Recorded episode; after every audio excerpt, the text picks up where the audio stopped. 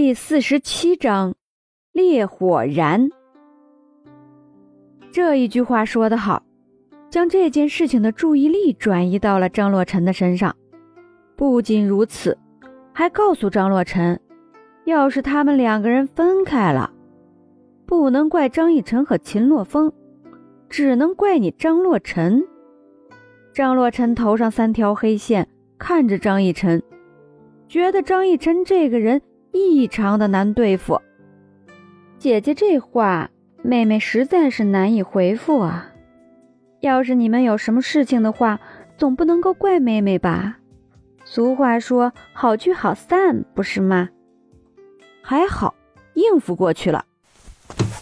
妹妹，你这是什么意思？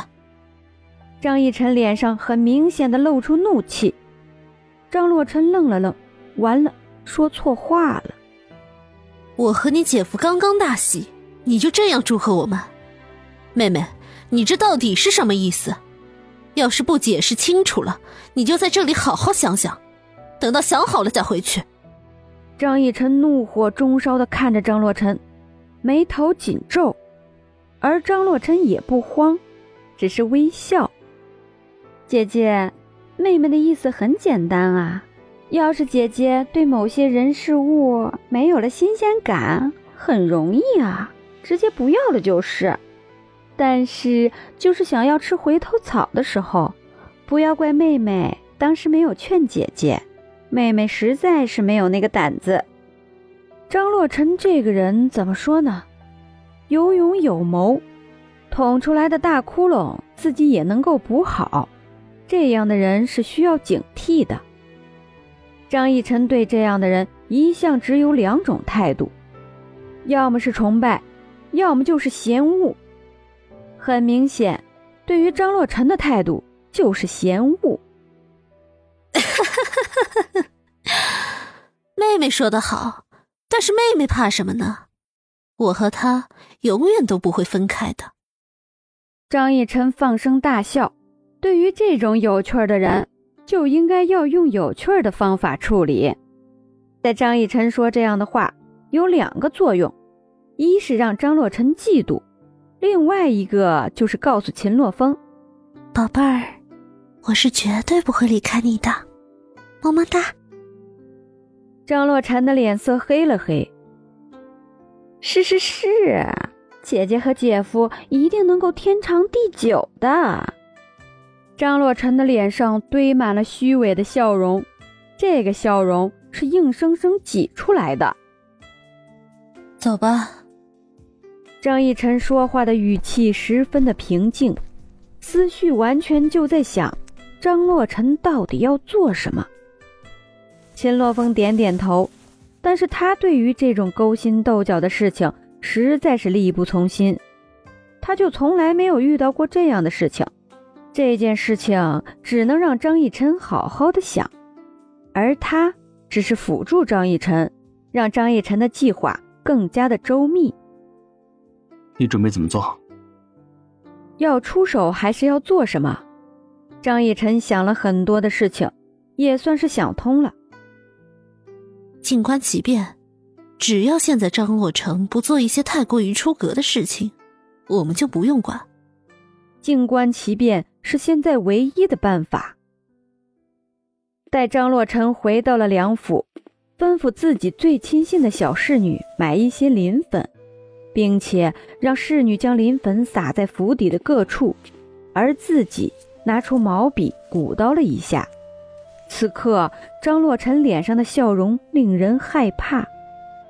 临近傍晚的时候，张洛尘称自己肚子疼，便没有前去用餐。京都的夕阳很美，火烧云在夕阳的映照下被渲染成红色。然而，在京都的一角，火焰燃烧到天际，呼救的声音非常大，凄惨的叫声响彻整个京都。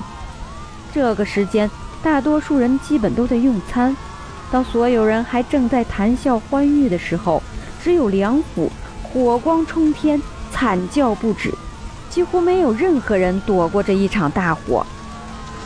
张洛尘坐在自己的房间外面，看着那火光逐天，嘴角勾出一抹笑容，手中端着茶杯，身上的一袭白衣在这火光的照耀下，似乎像血一般的鲜红。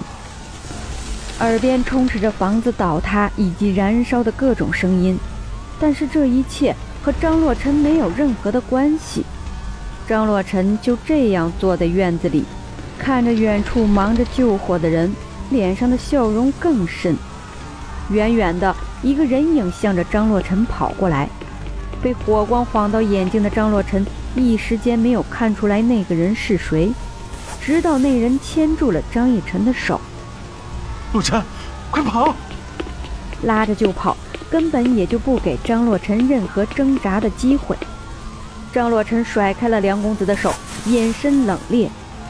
梁公子转身，一脸震惊地看着张洛尘：“你竟然还没有被烧死！”张洛尘皱眉：“真是没有想到，大火烧了那么久，他竟然毫发无伤。不行，这个人必须死！”张洛尘一定要让他死，他不死，这一场火就白烧了。你这是什么意思？梁公子现在才明白过来，这场火是张洛尘放的。他看着张洛尘，神情淡定。就凭张洛尘这个手无缚鸡之力的妇人，梁公子是不会相信张洛尘能够亲手杀了他的。张洛尘慢慢的走到梁公子的面前，对梁公子微微一笑，手偷偷的将油纸包着的磷粉拿出来。哼，知道这是什么吗？白色的粉末在张洛尘的手中紧紧握着，梁公子瞳孔一缩，想要躲过去，却已经晚了。磷粉被张洛尘撒在了梁公子的身上，但是张洛尘并未罢手，磷粉没有烧起来。是没有任何作用的。张洛尘用另一只手拿起炙热的火炭，在这一刻，张洛尘根本也就不怕手上的疼痛，也不怕手被烧焦，丢到了梁公子的身上。梁公子没有任何的防备，等到他反应过来想要阻挡的时候，那火炭已经丢到了他的身上，一点火花瞬间引燃了梁公子身上的磷粉。火焰弥漫在梁公子的全身上下，梁公子的眼睛狠狠地盯着张洛尘。张洛尘，你这个蛇蝎，为什么？为什么？啊！向着张洛尘扑过去。张洛尘一惊，身形一闪，一脚燃起火焰，但是大体还是躲了过去。张洛尘，我梁家上上下下一百七十二口人家，步入黄泉。都是因为你，等着我们化身厉鬼，等着我们的鬼魂化为火焰，将你烧死。说完这句话，梁公子倒在地上，已经咽气，只是身上的火焰依旧燃烧着，没有任何的停止。一刻钟过后，张洛尘看着地上那一堆黑炭，不知道为什么，眼泪缓缓地落了下来。他第一次遇到梁公子是张逸晨算计他的时候，那时候张洛尘是恨透了梁公子，真是恨不得在这个世界上没有梁公子这个人。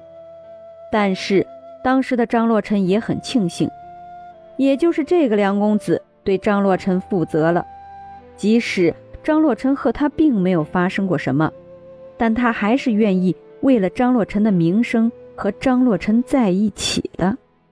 他和张洛尘大婚的那一天，张洛尘坐在床边抽泣，他没有对张洛尘做任何事情，只是默默地去了书房。这样的男人绝对是一个好男人，但是谁叫他遇上的是张洛尘？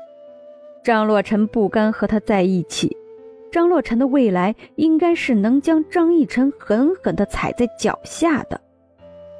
梁公子和梁府并不能满足张洛尘的这个念想，所以张洛尘只能让他们死。梁公子，你能在大火燃起之时，第一个想到的是来救洛尘，这一滴泪，我张洛尘为你而流，深夜的时候，这件事情已经是举国上下人尽皆知。张父和张夫人马上赶到了这里，找到了张若晨。